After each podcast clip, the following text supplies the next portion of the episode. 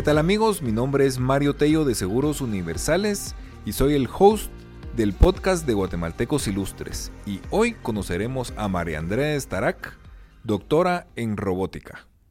Bueno, ¿qué tal amigos? Bienvenidos. Estamos en un episodio más de Guatemaltecos Ilustres del podcast. Y pues hoy tenemos una invitada súper especial, María Starac. Y, como siempre les recuerdo, guatemaltecosilustres.com para que ingresen, conozcan la historia de Guatemaltecos Ilustres, sepan de dónde viene eh, y conozcan todos los perfiles en cualquiera de las cinco categorías. Em, así que, bueno, arrancamos. Voy a dar una breve introducción de María André antes de, antes de que empecemos con ella. Em, María André es doctora en robótica, trabaja en España em, en exoesqueletos robóticos. Es Project Manager del Atlas 2030. Es el primer exoesqueleto pediátrico del mundo. Em, bueno, es curiosa en el arte, eh, el teatro, la arquitectura y la egiptología. Y eh, es guatemalteca ilustre orator eh, del año 2017. Hola María André, ¿qué tal? Bienvenida, ¿cómo está? Hola Mario, bien, gracias. ¿Usted qué tal está? Bien, estamos súper, súper bien aquí, contentos de, iniciar con este proyecto del podcast. Yo estoy emocionada de participar y me, encanta la idea, así que los felicito por esta iniciativa. Bueno, muchísimas gracias, María André. Bueno, la historia de María André, y, bueno, a mí me es una de las historias que, me, que me gusta mucho. Bueno, la verdad es que todas me encantan. Y, siempre lo, y siempre lo voy a decir en el podcast porque siempre les digo que esta historia me gusta mucho. Y, pero lo que me gusta de, la historia de María André es que cuando la galardonamos en 2017 eh, y siempre hemos estado en, en contacto, en comunicación, me gusta mucho cómo ha ido evolucionando y cómo ha ido cambiando esa historia, ¿verdad? Porque en 2017 em, estaba trabajando en un, exoesqueleto que era para, para, el brazo, me recuerdo yo, o para el hombro, creo. Em, y, eh, y ahora está en otro mundo totalmente diferente. Pues no es tan diferente, pero, pero está trabajando en, otro tema, ¿no? Em, así que, María Andrés, cuéntenos qué, qué, está haciendo hoy María Andrés. Creo que eso es lo, más importante. Empecemos en el hoy y después nos vamos a echar el, clavado para la historia. Bueno, perfecto. Bueno, ¿qué hago hoy? Pues eh, trabajo en, una empresa española que se llama Marcy Bionics. Marcy eh, empezó como empresa en el 2013 y mm, todo su, objetivo es el desarrollo de robots que puedan ayudar a las personas, tanto adultos como niños, a caminar, ya sea porque nacieron con una enfermedad incurable que se los impide o porque han tenido un accidente o algún, por ejemplo, un derrame cerebral y por eso han quedado con alguna, eh, algún impedimento para caminar bien, ¿no? En mi caso particular, yo eh, soy la Project Manager del exoesqueleto pediátrico, que es el primero del mundo en su tipo, lo cual es, o sea, se, dice fácil, ¿verdad? Pero yo me emociono de, saber que no solamente que formo parte del equipo, sino que dirijo el proyecto, que es obviamente un reto muy grande, pero también una gran satisfacción. Entonces, mi día a día, pues, eh, son dos, digamos, dos cosas diferentes, ¿no? En, el trabajo, digo. Eh, por un lado es todo el desarrollo técnico del dispositivo, lo hemos ya prácticamente terminado porque está en el mercado, que eso también lo hace bastante valioso, que es eh, el primero que, que, se puede comercializar o comprar. De hecho, pues ya, ya hemos hecho ventas en España y estamos empezando a, a vender en otros países y creo que en Latinoamérica el primero que va a tener un Atlas va a ser México pero yo sueño con que algún día también llegue a Guatemala, ¿verdad? Entonces, por un lado, mi día a día, pues es, eh, digamos, dirigir a todo el, a todo el equipo técnico. Eh, siempre hay alguna cosa que queda pendiente por, por arreglar o por mejorar. Y en eso, pues el día a día es eso, ¿verdad? Intentar mejorar, ayudar a producción, al departamento de producción, eh, en, en, cuanto a que mejoren su, su sistema de montaje. Por el momento el montaje es bastante delicado, toma mucho tiempo y todo el equipo de diseño tenemos que estar muy implicados, ¿verdad? Para ayudar a, producción e intentar que, cada uno de los dispositivos eh, salga lo mejor posible, ¿verdad? Con, una, altos estándares de calidad y, y, sobre todo pues que su funcionamiento sea el correcto. Y lo otro que hago en el día a día es eh, acudo regularmente a las terapias que reciben ciertos niños con el dispositivo. Nosotros tenemos un centro de rehabilitación que le pertenece a la empresa y ahí tenemos a, una cantidad de niños determinada. Realmente todo depende, nuestra limitante es el número de unidades de dispositivos que hay y el tiempo que lleva la rehabilitación, ¿verdad? Entonces, eh, es muy interesante ir, ¿verdad? Ver a los niños cómo van evolucionando y gozarme. Lo que nunca me pierdo son las primeras veces, ¿verdad? Que usa el dispositivo porque es la primera vez que estos niños se ponen de pie. Trabajamos con niños que nacen con una enfermedad incurable que les impide caminar. Entonces, sus papás nunca los han visto realmente de pie. O sea, saben más o menos cuánto miden porque cuando los acuestan se dan cuenta, ¿verdad? Pero imagínense poner, ponerlos de pie y que caminen es muy emocionante para los papás, pero para uno también sobre todo porque nosotros somos los que hemos estado detrás de creando la tecnología y al final vemos cómo esa tecnología provoca sonrisas, lágrimas de emoción, sorpresa en muchos niños, ¿no? Porque les ponemos un espejo de cuerpo entero y, o sea, hemos tenido todo tipo de reacciones, desde susto, ¿verdad? De qué está pasando, ¿verdad? Hasta, por ejemplo, una niña, no, no se me olvida porque eh, no dejaba de verse de arriba abajo y en algún momento nos dijo que por favor paráramos, o sea, ella estaba caminando con el exoesqueleto y paren, paren, ¿verdad? ¿Y qué pasó? Y, se puso las manos en la cintura y empezó así como cuando hace uno cuando está en el, en el espejo de cuerpo entero, ¿verdad? Que se gira para verse, ¿verdad? Y fue tan, tan tierno, ¿no? O sea, tan, tan bonito, tan tierno ver que estaba haciendo algo que es tan habitual para uno, pero que para ellos es raro, ¿no? Es la primera vez que lo puede hacer. Para los que, así perdón que le historias, ¿no? Es, muy entretenido, ese es mi día a día. Pero para los que no, no saben qué es exoesqueleto y puedan entender, yo entiendo la historia súper bien porque yo he visto los videos y sé cómo funciona el, el, exoesqueleto, pero para los que no han, no han, bueno, o nunca han escuchado, bueno, exoesqueleto sí, ¿verdad? Porque, porque sí sabemos que los cangrejos tienen exoesqueleto, pero em, que no han escuchado, eh, nos cuéntenos qué es exoesqueleto y cómo funciona, digamos, porque así, así todos van a entender la, historia. Es, una excelente pregunta. Bueno, es un dispositivo que va pegado, digamos, al, por, por fuera al cuerpo de la persona. Y la idea es, bueno, tiene motores, tiene una serie de sensores, tiene una estructura, evidentemente. Y la idea es, eh, digamos, posicionar el dispositivo eh, a los lados, a los costados del cuerpo de manera que los motores pues queden alineados a, la cadera, a la rodilla y al tobillo de, en el caso de los niños, ¿no? Y en caso de adultos lo mismo. Y eh, eh, ayudarlos a los motores se activan y se pone de pie el dispositivo con el paciente y al mismo tiempo pues también puede, podemos hacer que el paciente camine hacia adelante, hacia atrás, podemos variar la velocidad, por ejemplo, podemos variar también eh, el paso, es decir, la zancada, qué tan grande va a ser, y una serie de parámetros eh, que obviamente pues la idea es que, que ayuden al paciente a, mejorar. la mayor parte de los pacientes con los que trabajamos nunca van a poder caminar por sí solos, pero es importante que, mm, que se ejerciten los músculos, ¿verdad? Como, lo, como hace uno cuando va al gimnasio, ¿verdad? Que uno al principio pues eh, obviamente empieza con poco peso, pero conforme va ganando fuerza, pues va aumentando ese peso y en el, caso del dispositivo lo que vamos haciendo es disminuyendo la ayuda que los motores le dan al paciente con el fin de que sus músculos ganen fuerza y volumen, ¿verdad? Entonces eh, lo hace muy interesante y realmente pues eso es. Es un robot, ¿por qué? Porque tiene no solamente motores, sino que también tiene sensores y tiene cierta capacidad, cierta inteligencia que le ayuda a tomar decisiones, aunque siempre hay obviamente un equipo clínico detrás, que es el que configura el dispositivo pero el propio dispositivo sabe que, por ejemplo, si hay algo raro, algo que no está bien, va a detenerse, ¿no? Por seguridad, o sea, no sabe qué está pasando, pero se detiene, lanza un mensaje de como un warning, ¿verdad? Una alerta, y entonces el equipo clínico decide si es prudente seguir o no, ¿verdad? Entonces, eh, por eso es un robot, ¿no? Porque puede tomar esas decisiones em, que son bastante importantes, ¿verdad? Ok, digamos como yo que lo he visto y, tal vez explicarlo para los que nos están escuchando, y, podríamos decir, es yo, yo me acuerdo, es como un arco, ¿verdad? Es como un, un arco que se le pega al lado al niño, digamos, y va pegado como a la altura de sus piernas y, es, y eso es lo que hace como que, como que él pueda ir caminando y dar esos pasos, ¿verdad? Correcto, o sea, tiene dos piernas, ¿verdad? Que van pegadas a las piernas del niño y por otro lado tiene eh, un torso, ¿verdad? Una espalda que es donde eh, posicionamos al niño, o sea, sus caderas y su espalda quedan como con respaldo, digamos, ¿verdad?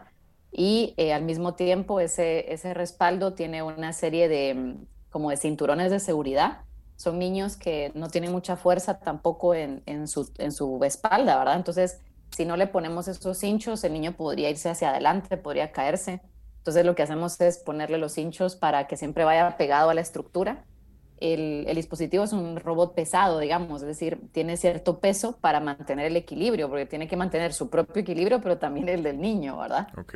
Entonces, eh, pues prácticamente es eso, como que viéramos dos piernas y una espalda, digamos, y la cabeza, y todo eso va pegado al cuerpo de, del niño con el fin de, digamos, de darle soporte para ponerse de pie y caminar. Ok. Y en, en el desarrollo de este, de este robot, ¿cuáles han sido, digamos, como los, los retos más grandes, digamos, para, para, para ir entendiendo un poquito? Bueno, muchos, la verdad. yo creo que el primero es que cuando, cuando yo entré a la empresa, eh, la empresa pues tiene diferentes departamentos, ¿no? Pero la primera sorpresa, el primer reto para mí es que era la primera mujer en unirse al equipo técnico y encima pues como project manager, ¿verdad? O sea, iba a dirigir un proyecto, ¿no? Eh, también soy la primera, la primera latina que hay en el equipo. Por el momento soy la única, no, no se ha unido otro. Y pues los que están son europeos, ¿no? Entonces de ahí, digamos que hay una diferencia, ¿no? Y, y aunque yo he tratado de adaptarme muchísimo, pues siempre hay como diferencias culturales, digamos, ¿no? Incluso expresiones que a veces yo digo algo y no me entienden porque aquí se dice de otra manera, ¿no? Entonces, bueno, esos son retos, digamos, menores. Los retos realmente grandes, creo yo, era, por un lado, eh, pensar en, que vamos a, posicionar, vamos a aportar, digamos, a, una, a un niño que tiene una enfermedad incurable, son enfermedades delicadas que producen una serie de consecuencias o efectos, ¿no? Como problemas para respirar, eh, tienen una mala circulación también, entonces constantemente tienen frío, son niños que su piel es muy delicada porque tampoco se exponen mucho, no es como cualquier niño que juega y está expuesto a un montón de situaciones y, cosas, ¿no? Entonces tenemos que pensar en todos los materiales, tienen que ser obviamente cómodos, no pueden producir alergias. Entonces tenemos por un lado que pensar en, esa comodidad, también en la seguridad, no solamente del paciente, sino también del equipo clínico y que el propio dispositivo tenga muchísimos mecanismos que, lo, que tengan redundancia en cuanto a la seguridad. Por ejemplo, el movimiento eh, no solamente debe estar restringido en software, sino que también de manera mecánica, de manera que si el software falla, la parte mecánica no falle y no produzcamos más lesión, por ejemplo, ¿verdad? Eso es súper crítico, ¿no? Otro reto eh, es que cuando yo entré a trabajar a la empresa, me dijeron claramente que mi rol era sacar al mercado el dispositivo y creo yo que, que, muy pocas personas sabemos lo que significa sacar un dispositivo de este tipo al mercado. Es un dispositivo médico para uso de, rehabilitación, ¿no? Entonces, eh, por un lado hay que leer mucha normativa de, de, cómo se tienen que diseñar estos dispositivos. Es muy específico, ¿no? Cada parte, hasta el tipo de tornillos que usamos, eh, tiene que estar certificado, ¿no? Es una cosa impresionante. Entonces, eh, hay mucho que leer, hay mucho que mm, aprender en el proceso y eh, hay que seleccionar, por un lado es una cosa de coste-beneficio, ¿no? Porque obviamente hay cosas en lo que no podemos escatimar, como son los motores. Los motores tienen que ser robustos, tienen que ser de altísima calidad, tienen que ser buenos. Pero también, por otro lado, no queremos que el dispositivo cueste muchísimo porque entonces no lo van a comprar, ¿verdad? Y la idea es que llegue a, las, a los niños necesitados, ¿no? Entonces, eh, creo que eso fue un reto enorme. sacarlo al mercado conllevó muchas cosas. Por ejemplo, se tienen que hacer ensayos de, seguridad antes de poderlo utilizar en un ensayo clínico con pacientes, ¿no? Entonces, en el ensayo de seguridad se construye un dispositivo completamente nuevo, se le da al laboratorio que va a hacer los ensayos. Los ensayos son destructivos, por lo tanto nos devuelven el dispositivo, pero este no se puede utilizar, ¿verdad? Porque está destruido, ¿no? Está roto. Eh, es increíble montar una, un, un, robot totalmente nuevo para que lo destruyan, o sea, es increíble. A mí la verdad que me, me sorprendía eso, pero es así, ¿verdad? Después hay que construir otro para el ensayo clínico, para que se pueda probar, comprobar que realmente es seguro, que se puede utilizar con los niños que tienen las enfermedades que nosotros queremos tratar.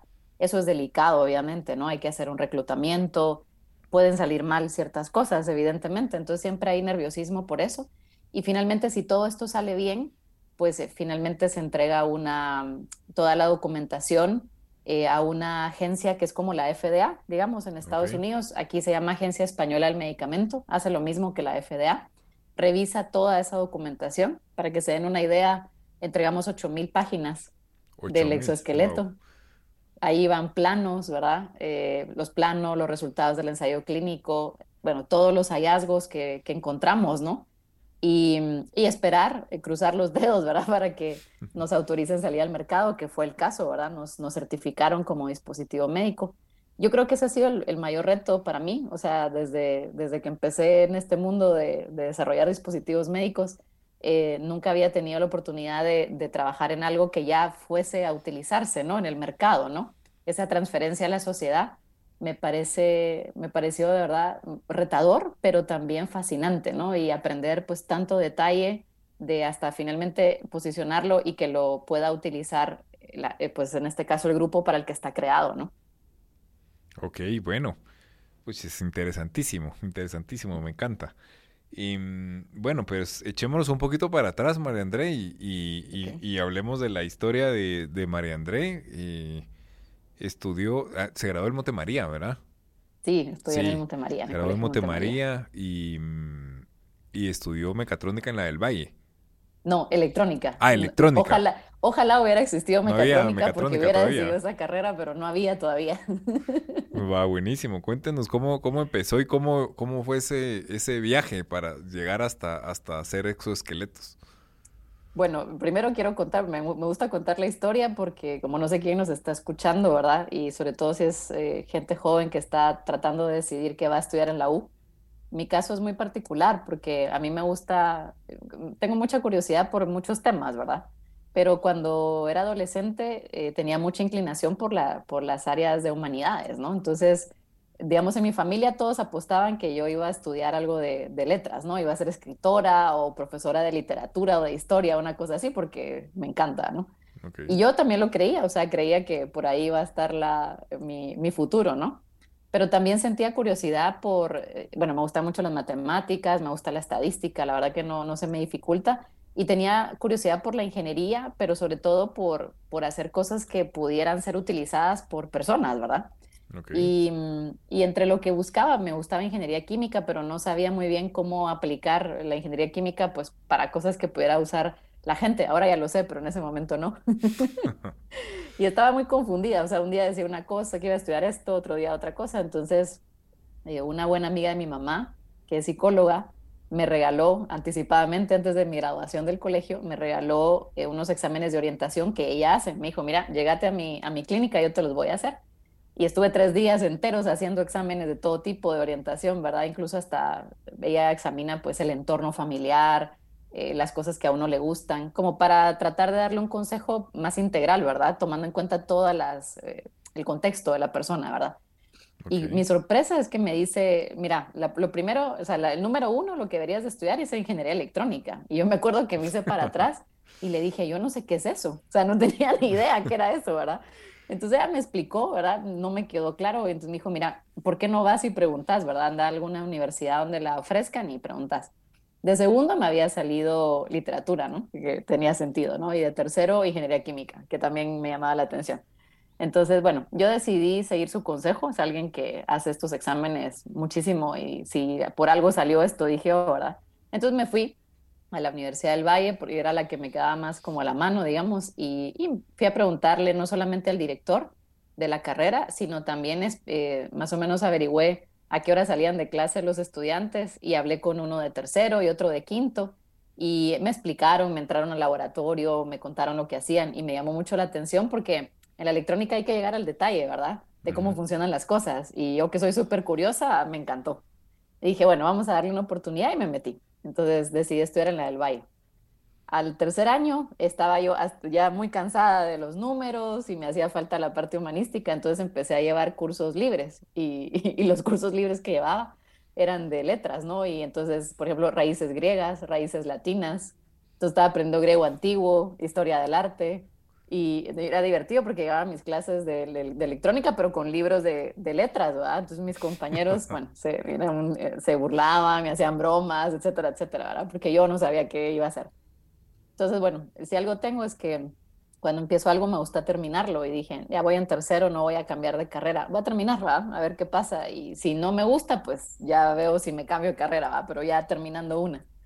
Y pues afortunadamente lo hice así porque en el último año seguía sin encontrar esa aplicación de la electrónica a la sociedad, digamos, ¿no? Que fuera algo más humanístico, algo más que se pudiera realmente utilizar, ¿no? Eh, habían cosas que me llamaban la atención, pero me faltaba esa aplicación social. Y entonces tomé la decisión de, ir a hablar con médicos y, decirles que, bueno, que estaba buscando mi tesis, de, mi tesis de licenciatura y que si se les ocurría alguna idea de qué cosas podíamos hacer que pudieran servirle a los médicos, ¿verdad? Y me llevé una gran sorpresa porque salí con una lista enorme de cosas que se podían hacer, algunas no eran tan complicadas. Y entonces fui con mi director de departamento, le conté lo que había hecho, le, le enseñé la lista, él se quedó muy sorprendido. Me preguntó que cómo había logrado eh, eh, entrevistarme con los médicos y le dije, pues en su clínica, esperando a que me atendieran de entre paciente y paciente, ¿va? O sea, como con un libro. Como visitadora médica. Para, parece como visitadora médica, sí. Todos fueron muy amables, la verdad. Y entonces, bueno, surgió eh, el primer proyecto en el que trabajé, que fue mi tesis de, de, la licenciatura, pero que también dio lugar a un proyecto que trabajamos en conjunto con el Hospital Herrera y Grandi. Y, entonces me propuso, cuando me gradué, me propuso el, el Departamento de Electrónica que me quedara trabajando, eh, digamos, en, estos proyectos como coordinadora del proyecto y todos en el área médica, ¿no? Y, fue, no, fue una época súper bonita, o sea, hicimos cosas interesantísimas, ¿no? Y que yo recuerdo con mucho cariño. Hicimos una prótesis de brazo, en, alguna, en algún momento de la evolución de la prótesis la llegamos a probar con, una, con un muchacho que tenía amputación y él utilizaba Garfio, entonces cuando usó la prótesis que tenía motores, sensores, dedos, y digamos, él la utilizó y estaba, pero eh, súper emocionado, ¿verdad? De, que ahora podía hacer más cosas que con el garfio no, el garfio es muy limitado, Entonces, a mí me robó el corazón ese día cuando lo vi agarrar una botella de agua y servirse un vaso con la prótesis, ¿verdad? y le vi su sonrisa de que nunca antes lo había podido hacer, porque con el garfio destruía la botella, ¿va? Porque el garfio es como muy brusco, entonces agarraba la botella de plástico y la destruía y se le salía el agua, bueno, relajo. En cambio, con, el, con la prótesis no, y él todo contento, ¿verdad? Y ahí supe que eso, eso quería hacer el resto de mi vida, o sea, dedicarme a desarrollar este tipo de, de, aplicaciones que pudieran mejorar la calidad de vida de los pacientes, ¿verdad? Y eso es lo que me ha llevado, bueno, de ahí la historia siguió, ¿verdad? Evidentemente, pero yo creo que ese es como el, el contexto de, de, por qué estoy haciendo ahora esto aquí en España. Eh, obviamente, pues hubo necesidad de seguir aprendiendo cosas. En Guatemala ya solo con la licenciatura era insuficiente, evidentemente y pues tuve la necesidad de buscar eh, otros países en los que poder eh, aprender más cosas, ¿no? Y, y, por eso llegué a España y hacer, vine a hacer la maestría, después el doctorado y me quedé trabajando aquí. Buenísimo, yo creo que, que, que la historia de la de cómo de, de cómo obtuvo la beca también creo que es súper interesante. Yo creo que para muchos, y que estoy seguro que solo por la, edad media de Guate, muchos jóvenes nos van a escuchar y, y, bueno, al final de cuentas, pues todos, a todos les gustaría estudiar fuera eh, y ojalá todos eh, pues tuvieran la oportunidad de poder especializarse y obtener más conocimiento. Pero me recuerdo que, esa historia es, es interesante, de cómo, cómo logra obtener la beca en España y, y, fueron muchos nos y al final de cuentas por ahí hubo un sí y que al final de cuentas creo que también eso es lo, lo más importante de la historia, ¿no? Así que no la, no la comparte. Sí, bueno, el, resumen, yo quería mm, venir a estudiar una maestría y apliqué, apliqué a una, una beca bastante importante que da el, el, gobierno de España, la cooperación española. Y mm, bueno, fui pasando todos los filtros y al final quedamos dos candidatos, ¿no? De Guatemala, porque estas becas se dan, eh, digamos, por países, ¿no? Y se dan pues solo una por país. Y el caso es que yo confiaba, ¿verdad? Que, que me la iba a ganar y todo, entonces ya había renunciado de mi trabajo, eh, ya había pues comprado el boleto para venirme a España, estaba admitida en el programa maestría y pues a, los, a la semana, de, o sea, me faltaba una semana para mudarme cuando me mandan el correo, ¿verdad? Notificándome que, que pues tras evaluar a los dos candidatos. Eh, España consideraba que para Guatemala era más prioritario las ciencias sociales que la ingeniería, que por lo tanto le daban la beca pues a la otra persona que, venía a hacer una maestría en psicología, ¿no? Entonces, a una semana de venirme y me quedaba sin la beca, ¿no? Entonces, o sea, para mí fue obviamente un momento muy duro, porque ya yo había dispuesto, eh, para mí era un sí, ¿verdad? Entonces, ya tenía todo arreglado, entonces, sí, soy muy previsora, creo yo, y, tenía, había ahorrado bastante y, dije, bueno, pues me agarro mis ahorros y me voy, ¿verdad? Entonces, llegué a España y lo primero que hice, eh, pues fue informarme, fui a hablar con los profesores de la universidad, me informé de todas las becas que podían dar y empecé a aplicar. No sé a cuántas apliqué, sinceramente. Y bueno, empecé a recibir no, ¿verdad? Y me decían que no, que no, que no. Yo para mientras, pues los profesores creo que estaban muy sorprendidos de que yo me hubiera venido sin beca. sin beca. Entonces me daban una auxiliatura por aquí, una auxiliatura por allá para irme ayudando, ¿verdad?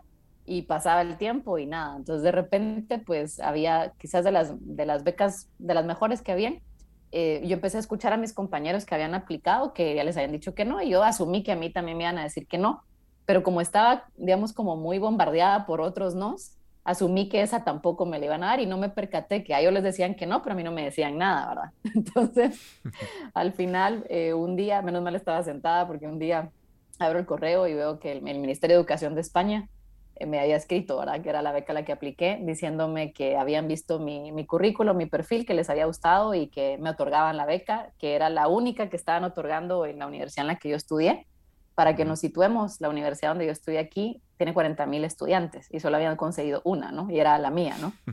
Entonces, eh, bueno, fue obviamente una sorpresa enorme y, y, la verdad que lo agradeceré muchísimo porque así, así logré terminar la maestría eh, ya había entendido cómo funcionaba el sistema de becas aquí y entonces de, con mucho tiempo de anticipación empecé a aplicar a la beca del doctorado.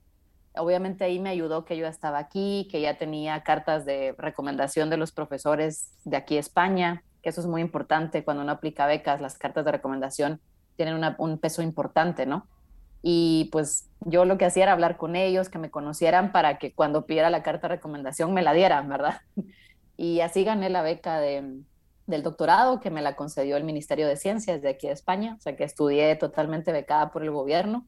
Siempre estaré muy agradecida por esa oportunidad y me enseñó una gran lección, ¿verdad? Que uno, no siempre las cosas pasan como uno quiere, ¿verdad? Pero eh, yo creo que uno debe de, insistir, insistir hasta conseguir eh, ese sueño, ¿verdad? Y ese fue, ese fue mi caso, o sea, creo que hay gente que me dice, si hubiera sido yo, probablemente no me hubiera ido, porque me hubiera dado miedo, ¿no? pero había que tirarse al agua, siento yo, ¿verdad? Es como una lección de vida muy importante y al final salió bien. Si hubiera salido mal, de todas formas me hubiera llevado la experiencia de, por lo menos haber estado aquí un tiempo. O sea que de todo hay que sacar lo positivo. Claro, claro que sí. Y, mm, yo creo que, digamos, hay algo que, que, a mí me llama mucho la atención, ¿verdad? Porque Digamos, yo que he estado en mucho contacto con, los chicos, eh, los ganadores de la Olimpiada de Ciencias, pues, eh, pues todos saben, eh, yo creo que va a ser un episodio chiquitito explicando qué es la Olimpiada Nacional de Ciencias para que, para que todos puedan ir entendiendo cuando haga referencia a esto. Mm, pero digamos, hay muchos chicos que les interesa mucho la parte, digamos, esta parte como de, de, la parte, digamos, no, no, yo no diría social, sino que tal vez un poco y verá el cuerpo humano, que las enfermedades, que les gustaría hacer este tipo de cosas, pero todos se inclinan siempre por estudiar medicina.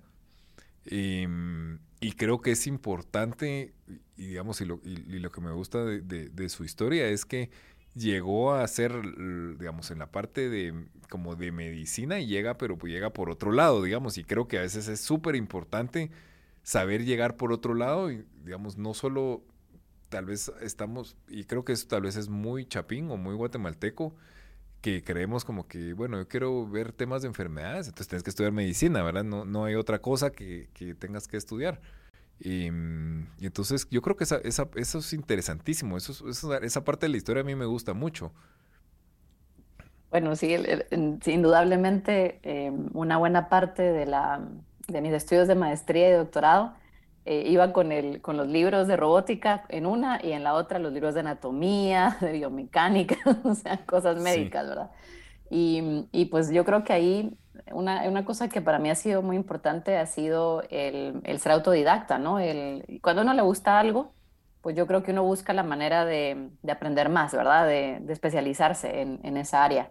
Y aunque lo que yo estudié, por un lado ingeniería electrónica y después robótica, es como muy técnico, siempre estaba ese afán por, por tratar de que todo eso llegara pues a los pacientes, a los médicos. Y para eso pues hay que aprender esa parte médica que mm, quizás ahora es más fácil porque ya existe ingeniería biomédica, hay maestría en ingeniería biomédica, ya une los dos mundos, ¿verdad? Que es tan necesario, pero cuando mm, cuando yo estudié, pues no había ni mecatrónica y biomédica tampoco, porque esa es más reciente, ¿verdad? Y me tocó aprenderlo, pues así, de manera autodidacta. También he de decir que me, así como me entrevisté con médicos en Guate, aquí también me he entrevistado con médicos. Y la verdad que les tengo un gran cariño porque han tenido mucha paciencia para explicarme muchas cosas, ¿verdad?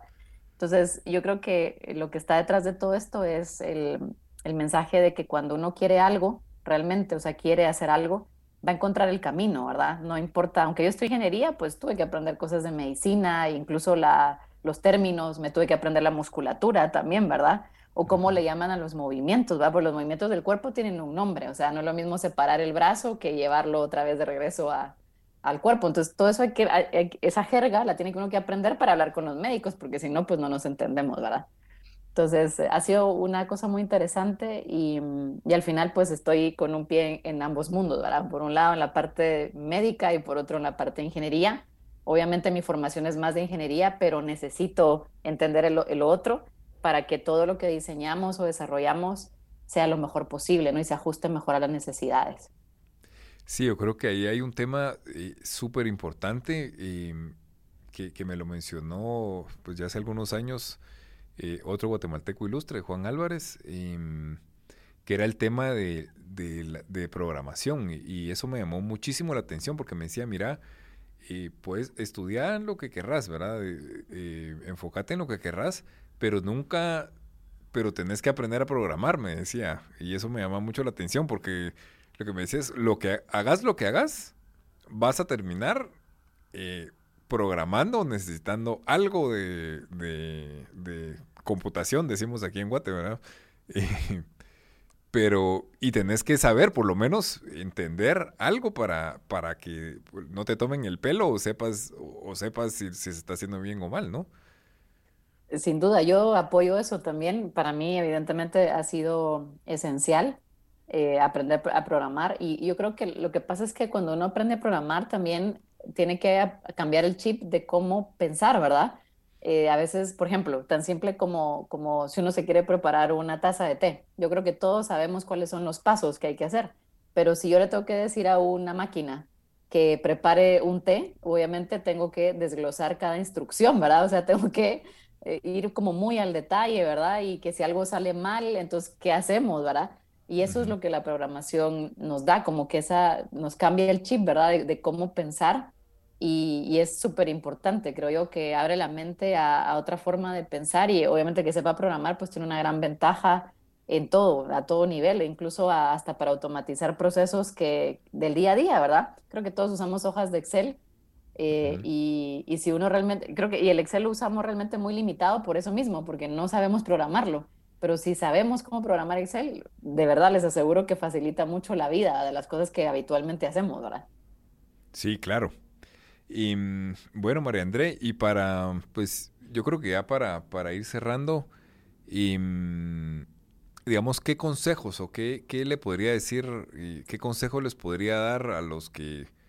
Empecemos, empecemos por, por el tema de, de encontrar las pasiones, ¿verdad? Las cosas que hacen. Aparte, bueno, ese, es otro tema importantísimo, ¿verdad? Digamos, y creo que lo hemos visto en, varios guatemaltecos eh, ilustres y, me gusta mucho porque digamos, no, o sea, María Andrés no solo es robótica, ¿verdad? Sino que tiene el tema de egiptología, eh, bueno, el arte, el teatro, digamos, digamos, cómo, cómo logra combinarlo. Eh, como decía, ¿verdad? Llegaba a, las clases de ingeniería con libros de ciencias sociales bajo el brazo. Entonces, ¿cómo logra combinarlos y cuál es, eh, cuál es el, el consejo que se le podría dar a los que digamos, tal vez no se han decidido, pero, pero, pero poderles llevarlos o encaminarlos de alguna forma, ¿no? Bueno, pues eh, respondiendo a la primera pregunta, siempre he tenido mucha pasión por eh, la arquitectura, el arte, la egiptología. Y bueno, ahora, ahora lo que pasa, eh, los libros son dos tipos, ¿no? Por un lado los de egiptología y por otro los de, los de robótica o los de rehabilitación. Eh, sigo, bueno, llevo ya varios años de ir a clases de, egiptología aquí en España. Afortunadamente hay, hay una especialidad en, como parte de, de, historia, ¿no? O de arqueología. Y mm, es divertido porque todos mis compañeros son arqueólogos o historiadores y yo soy la única ingeniera. O sea, como siempre, la rarita, ¿no? Entonces, se, les parece muy curioso lo que yo hago. Y, mm, y, también, pues, en algún momento he tenido oportunidad de, de, darles alguna pequeña charla de la tecnología que se ha utilizado en las excavaciones en Egipto o en... cuando han eh, estudiado las pirámides por dentro, porque han utilizado robots casualmente, ¿verdad? Entonces, yo también les he dado mi granito de arena, ¿verdad? Les he compartido qué tecnología se utiliza eh, en, ese, en, ese, en esos casos, ¿verdad? Y mm, cómo lo combino. Bueno, yo creo que cuando uno realmente le gusta algo, le apasiona algo, uno encuentra el tiempo, ¿verdad? Y, también es importante, eh, digamos, respetar los tiempos, ¿verdad? El trabajo pues termina en algún momento del día y después pues hay que, hay que dedicar tiempo a otras cosas y entre ellas nuestros pasatiempos o las cosas que nos gustan, ¿no? Entonces, bueno, yo voy a clases de egiptología, eh, formo parte de, amigos del Museo del Prado, que es un museo muy famoso aquí en España, entonces habitualmente voy a, la apertura de las exposiciones o a conferencias donde nos muestran, durante una hora se habla solo de un cuadro, ¿verdad?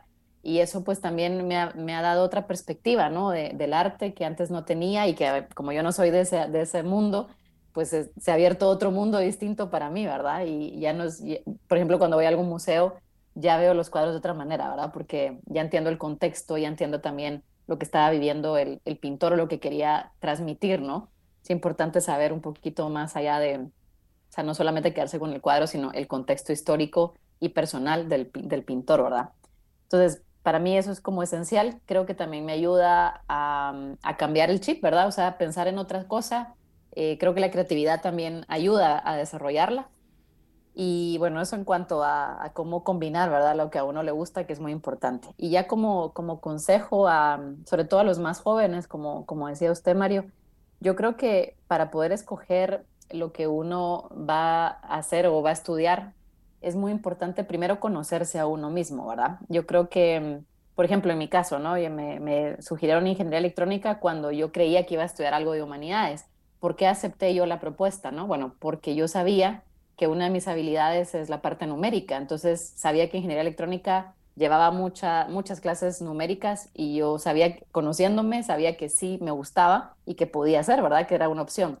Soy muy curiosa y la electrónica pues nos enseña muy a detalle cómo funciona una computadora, un celular. Entonces también descubrir cómo funciona realmente también me, me llamaba mucho la atención. Después yo creo que de la mano de conocerse, yo creo que también eh, uno debe ser muy proactivo, ¿no? Entonces, eh, en mi caso, creo que es el otro ejemplo que puedo dar, es cuando yo no sabía que era electrónica, pues entonces fui a preguntar, ¿verdad? Y hablar con los estudiantes, hablar con el director, que me contaran. Y, y, es importante que uno no se quede con lo que una persona le diga, sino que uno mismo tratar de encontrar pues más información, ¿verdad? Y eso no solo para lo que uno va a estudiar, sino en la vida misma, ¿no? Entonces yo creo que cuando uno se conoce bien y, constantemente tiene esa curiosidad y se va preparando, ¿no? Va, informándose, yo creo que entonces va tomando decisiones más acertadas, ¿verdad? Y ya de último, pues yo creo que eh, el otro consejo que quiero dar es que mm, uno puede recibir muchos nos o incluso gente muy cercana le puede decir, no, eso tú no lo puedes hacer, pero eso no es verdad. O sea, realmente uno puede conseguir todo aquello que se proponga pero, hay que saber cómo hacerlo, ¿verdad? Entonces hay que dar pasos definidos, hay que esforzarse. Eso es algo muy importante que, también me gustaría compartir. Nada cae del cielo y, todo, digamos, mi historia o la de los, otras, los otros invitados que han venido al podcast, todo lo hemos conseguido esforzándonos mucho, ¿no?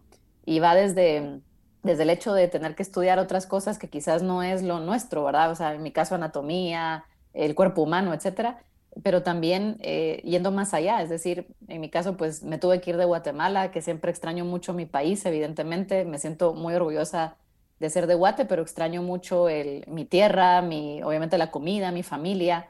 Entonces es duro tener que hacer ese sacrificio, pero por otro lado ha valido la pena, ¿no? O sea, yo no me arrepiento de haberlo hecho porque pues he tenido oportunidades que, que sé que de otra manera no, no, no estaría viviendo, ¿no? Entonces, el, el hecho de, de, de, animarse a hacer eso no, no, es fácil, ¿verdad? Por eso digo que nada cae del cielo y que tenemos que estar dispuestos a, a hacer ese tipo de, no sé si sacrificio sea la palabra, pero de, de esfuerzo grande, ¿no? Y, y, es importante porque queremos cumplir un sueño, ¿verdad? Así que ya para cerrar, pues eh, me gustaría decirles a los que nos escuchan que, que crean en sí mismos, es lo más importante, que crean en sí mismos y que tengan muy claro que los sueños se pueden cumplir si ustedes trabajan día a día por, por intentar hacerlo realidad. Bueno, buenísimo, muchas gracias.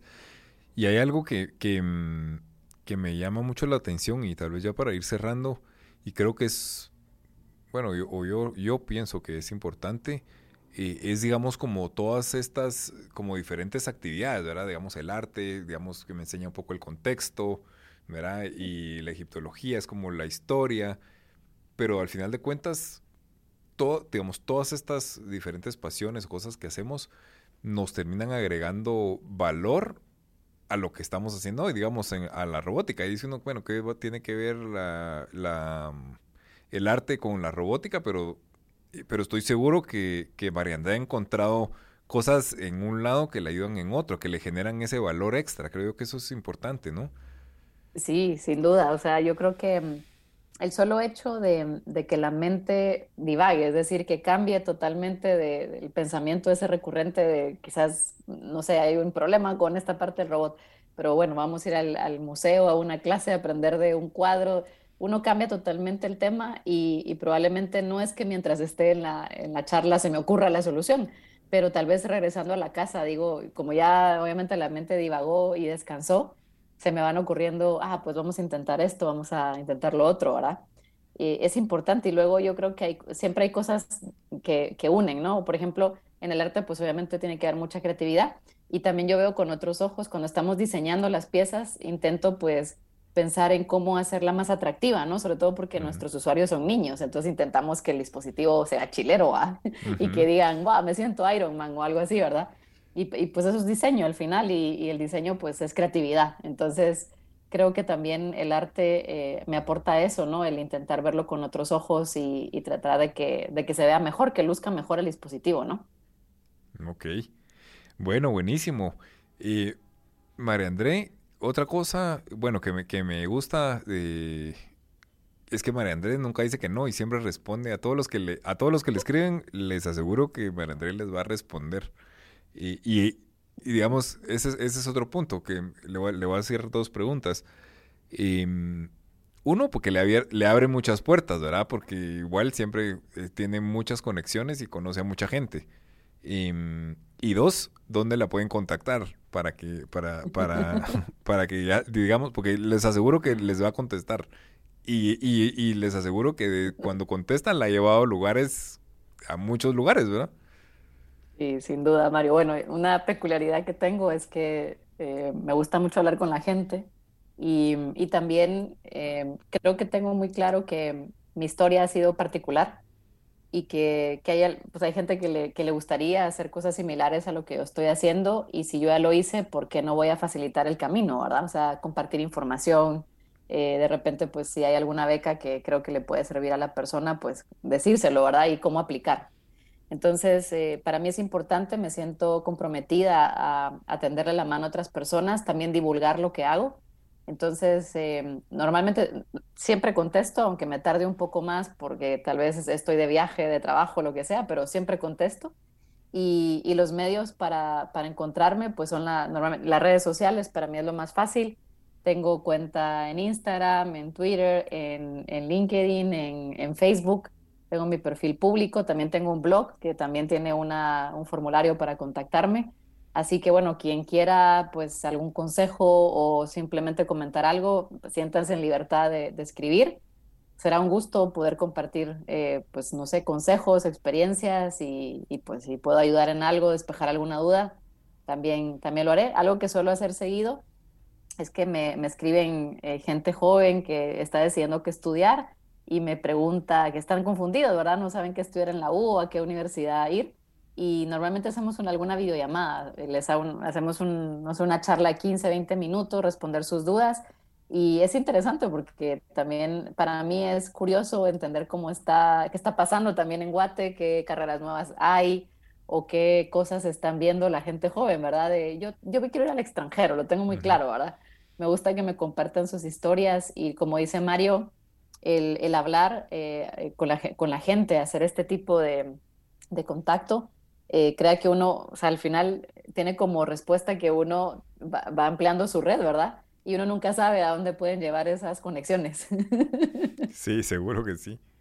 Bueno, entonces, eh, para los que están escuchando, María André, Marie, se escribe, ¿verdad? André como se oye y de Starak como se oye con C al final, para que la puedan buscar en cualquiera de las redes que, que mencionó María André. Así que, bueno, pues la verdad es que un gustazo, como siempre, ponerme al día en esta historia. Eh, es súper emocionante. Así que muchísimas gracias, María André. No sé si quiere agregar algo más.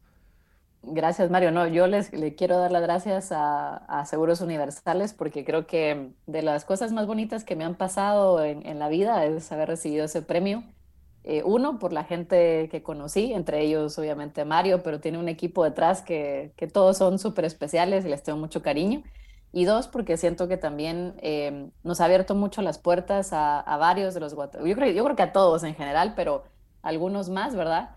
Y es una plataforma muy importante para nosotros, para dar a conocer nuestro trabajo, pero también para acercar nuestras historias a otros y, y demostrar que, que, se pueden hacer cosas interesantes o diferentes, ¿verdad? Yo creo que cada uno trabaja en un área peculiar, digamos, y, acercar esas historias a los jóvenes en especial es muy importante. Así que eh, les felicito a Seguros Universales por, porque siempre están ahí muy pendientes de, que estas iniciativas se sepan. El hecho de que exista Guatemaltecos Ilustres creo yo que es súper importante. Y, sobre todo, pues estos proyectos, ¿verdad? Como el podcast. Así que los exhorto a seguir y les agradezco muchísimo todo el apoyo que siempre nos dan. Para mí es como mi segunda casa en Guate. Buenísimo, qué alegre, María André. Y qué alegre sentir que estamos cumpliendo con el espíritu de guatemaltecos ilustres, que eso es lo que queremos, ¿verdad? Inspirar a, otros a través de, las historias. Y eh, lo más importante es que, sea a través del ejemplo, ¿no? Así que... Sin duda lo consiguen. Bueno, María André, muchísimas gracias, de verdad. Gracias, Un fuerte abrazo desde la distancia. Igualmente. y bueno, siempre seguimos en contacto. Claro que sí. Los saludos a todos los que nos escuchan. Bueno, pues un fuerte abrazo.